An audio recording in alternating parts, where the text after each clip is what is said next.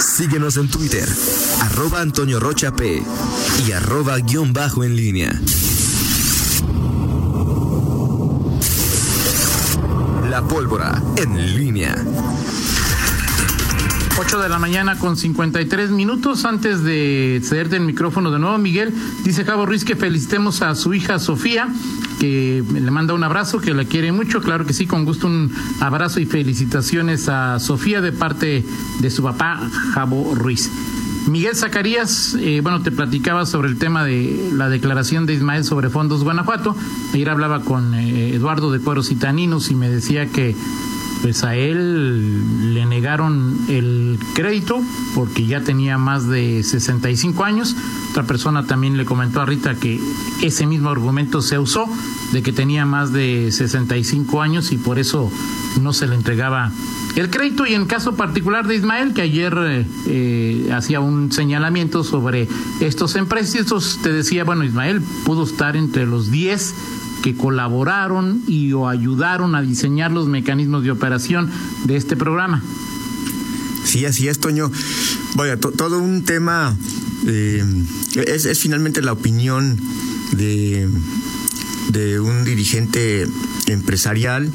Recordemos que en su momento el presidente del Consejo Coordinador Empresarial, José Arturo Sánchez Castellanos, eh, en los primeros eh, días, semanas, hizo eh, señalamientos sobre este tema.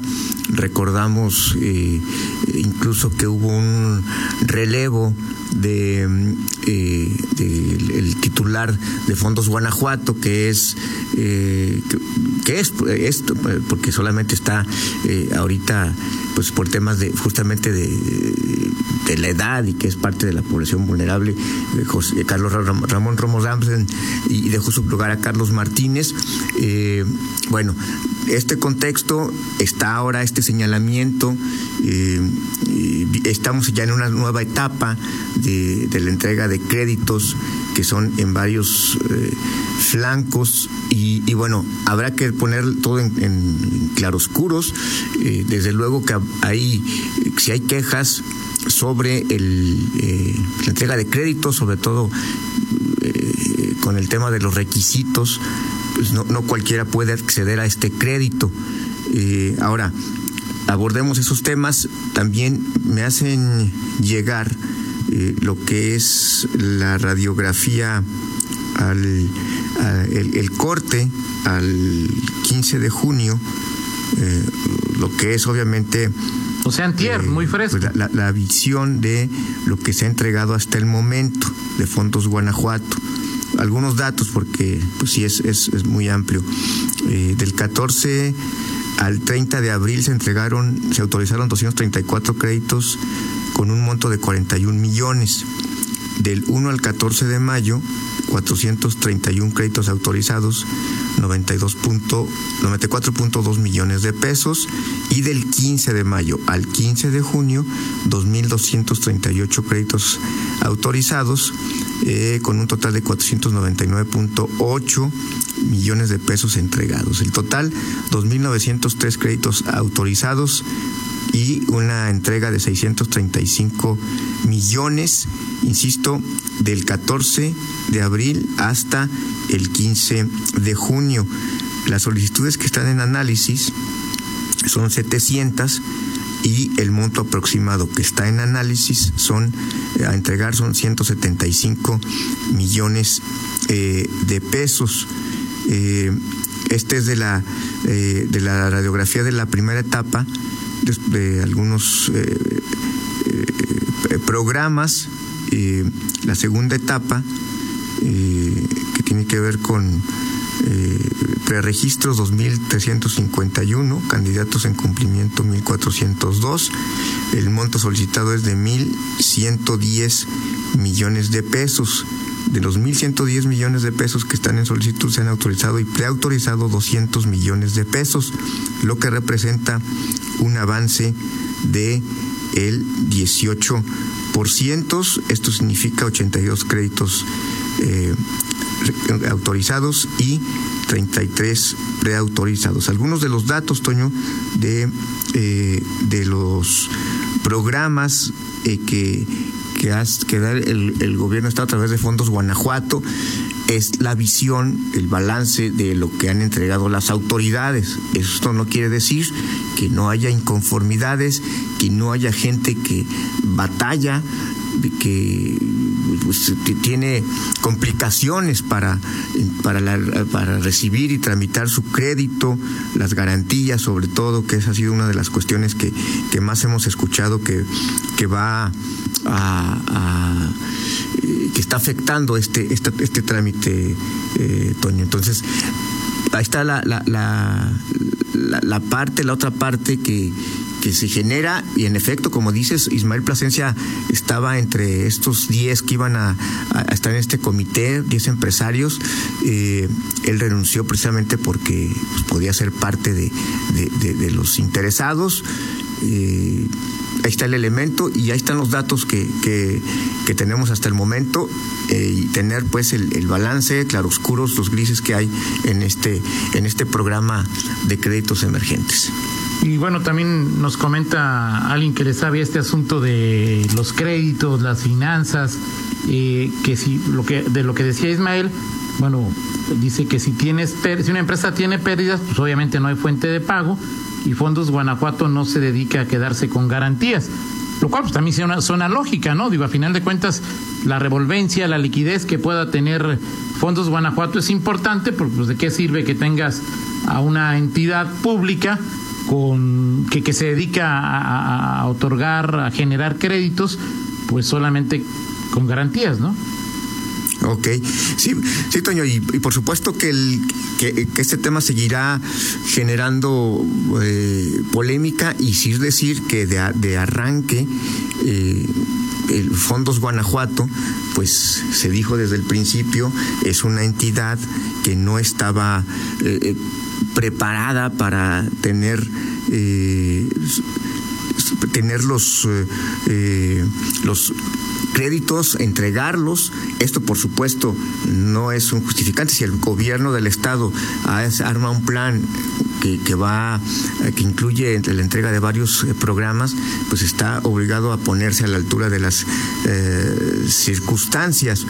Eh, pero bueno, me dice el presidente del Consejo Empresarial eh, que el avance que, tienen registrado hasta este momento ellos es el avance en el primer paquete es de 77%, el avance en el segundo paquete es de 14% eh, y en conjunto el avance es del 40%. Ahora, eh, habrá que preguntarle más a, José Arturo si este avance es bueno, positivo, se puede ir más adelante. Eh, en fin, son, son varias las, las, las vertientes que se tienen, Toño, y bueno, recordemos que José Arturo en su momento eh, tiene, bueno, tuvo, eh, fue el que, hizo las críticas a este, a este plan y, después fue cuando se dieron los, los cambios que incluyeron incluso al propio titular. Eh, vaya, son visiones distintas de un mismo tema, presidente de Concamín, presidente del Consejo Coronel Empresarial, con las circunstancias particulares que ya hemos observado de cada uno de ellos. Eh, bueno, en lo que te comenta José Arturo, eh, 77% del primer programa. Sí, 77 del primer. ¿Y del segundo? 14%. Perfecto. Bueno, pues ahí está este, este tema. Eh, pues sí, y hay que recordar que José Arturo sí formó parte de este grupo de 10 empresarios que coadyuvaron al Forma establecimiento. Parte, ¿no? Forma parte, digo. Sí. Sí. Eh, pero que en principio coadyuvó al establecimiento de reglas de operación, ¿no? Sí, que era especie como una especie de comité de pues de análisis, ¿no? Se iba a entrar en esta eh, en este en esta parte del, del proceso eh, que finalmente pues es, es un tema que el propio gobierno en estas circunstancias, el gobierno de Diego Sinue, pues, pues representa una especie de, no, descargar la responsabilidad, porque al final la responsabilidad es del gobierno, pero el, el, hacer copartícipes a algunos sectores, bueno, pues por supuesto que, que, reparte ahí un poco la, la, responsabilidad, y en este caso, pues ahí están las, las, eh, evaluaciones, Toño, de un dirigente de un... Oye, Miguel, Confederación y el del líder del Consejo Coreano Empresarial.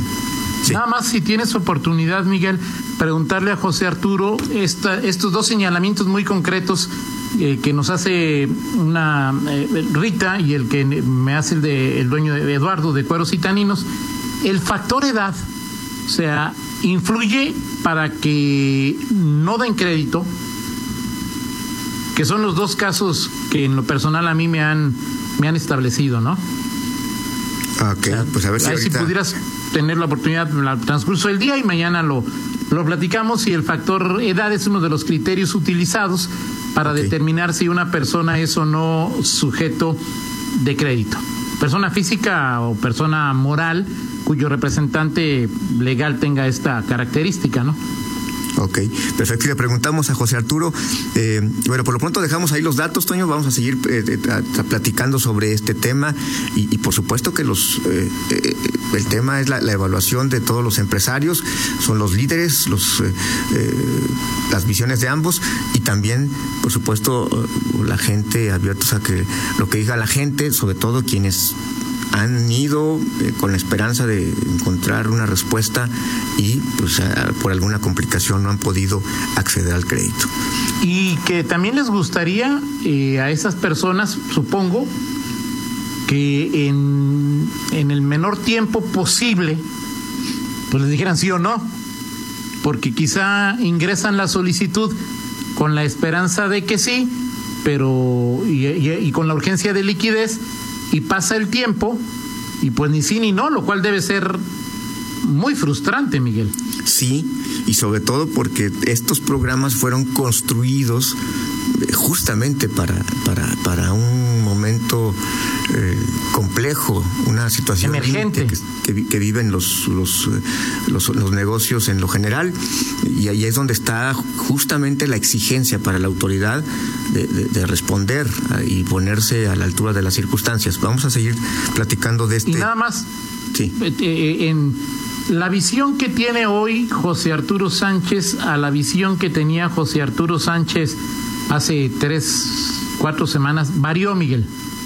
O sea, José Arturo, digamos que ya como parte, ya le parece que el trabajo ha sido por lo menos aceptable.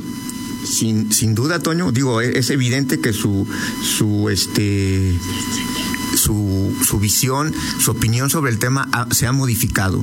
Eh, ya le preguntaremos ya en, una, plática más, más concreta, más a fondo, por qué razón, qué, es lo que ha modificado, si es el, se, ha puesto las pilas el gobierno, vaya, las cifras todavía no son las óptimas, pero sí es un buen tema eh, de, preguntar esta, esta modificación de la visión que aquí mismo registramos hace tres semanas, un mes.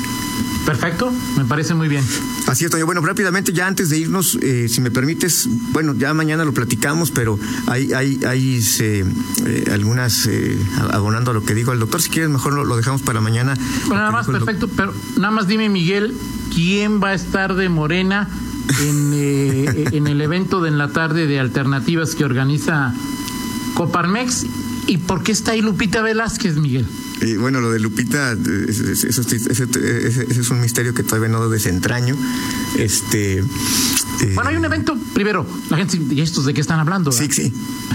Hay un evento a través de en línea donde con el programa Alternativas, Coparmex invitó a seis líderes de partidos a que hablaran con ellos.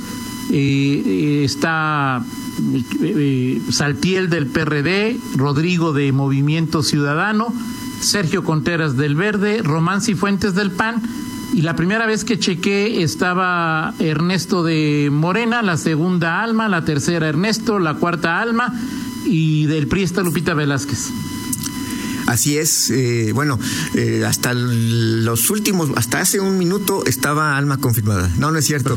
Bueno, sí, sí está confirmada Alma, pero creo que, digo, desde ayer lo comentábamos, Toño. Eh, el, tema está, lo de, lo de Resto Prieto como reincorporado a, la dirigencia de Morena, pues no. Pero Miguel, ¿a quién se le ocurre de Coparmex invitarlo? ¿Cómo le hicieron, Miguel? No, bueno, pues, bueno, Toño, o sea, tienes que meterte a Morena. Pero no, yo entiendo a Morena, o bueno. No, pero tienes que meterte para saber quién es, o sea, sí te genera una, una duda.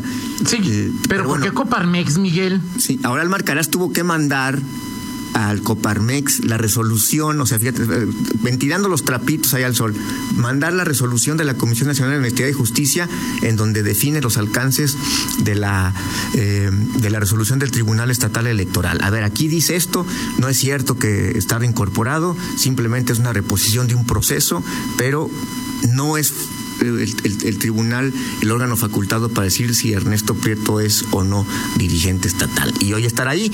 Lo de Lupita, pues te lo comento después, no sé todavía por qué razón es ella, la delegada es la enviada, la perdón, la representante o la dirigente formal en este momento.